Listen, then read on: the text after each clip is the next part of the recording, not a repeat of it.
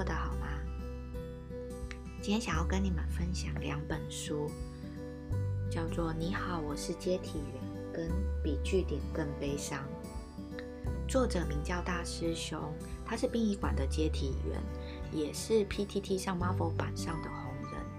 然后他因为工作的关系，看多了死亡面前所展露出的人性，让他对人类这种生物有了不一样的思考。所以这两本书。他都分享工作上，我我不知道怎么形容哎，应该不叫趣事吧，应该是那些人性我们平常很少看到背后的小故事。我把这书分享给了身边的朋友，但是他们都基于害怕悲伤的缘故拒绝看这书。所以如果你是容易悲伤的人，可能不要听这集 podcast。好，废话不多说，我想要跟你们分享我最有感触的一则故事。这个故事是来自于葬仪社的一位师傅，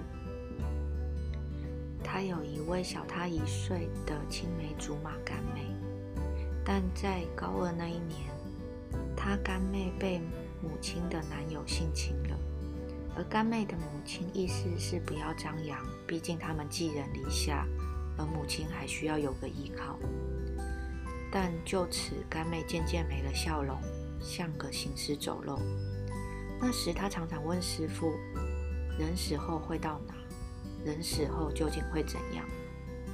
师傅心疼着她，看着她手上的割网，告诉她：“自杀不能解决问题，必须坚强的活下去。”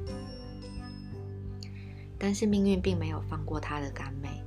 她母亲的男友继续侵犯着她，干妹有天终于受不了了，和一个网友跑了。她离家后的一段时间内还是有和师傅联络，但是后来就音讯全无。这时候的师傅刚刚高中毕业，开始做殡葬人力派遣，偶尔抬抬棺材，偶尔洗洗遗体，偶尔大大法会。他常常在想，如果那时候他有钱，就有能力照顾干妹。可惜想归想，要一夕致富，谈何容易？而他再次得到他干妹的消息时，是警方打过来的，告诉他干妹曾是在租屋处，紧急联络人留的是师傅的电话。师傅去到了现场，才发现干妹已往生一段时间，桌上都是毒品吸食器。师傅亲自去收尸，就此之后，每年的忌日，他都会带着鲜花和以前跟干妹聊天时爱吃的小点心来探望她。后来因为机缘巧合，他去学了诵经，当了师傅。他说，刚学诵经的时候需要一直练习，他就看着干妹的照片，一直念，一直念，一直很真诚的念，念久了就会。故事说完后。作者问了他一件事：“你有没有想过，其实你没有资格告诉他自杀不能解决问题，因为你不是他，你不知道他承受了什么痛苦，你也没有什么办法能帮助他，而结果就是他再多受个几年的苦，再回过头来做出他当初一直很想做的决定。”师傅很惊讶。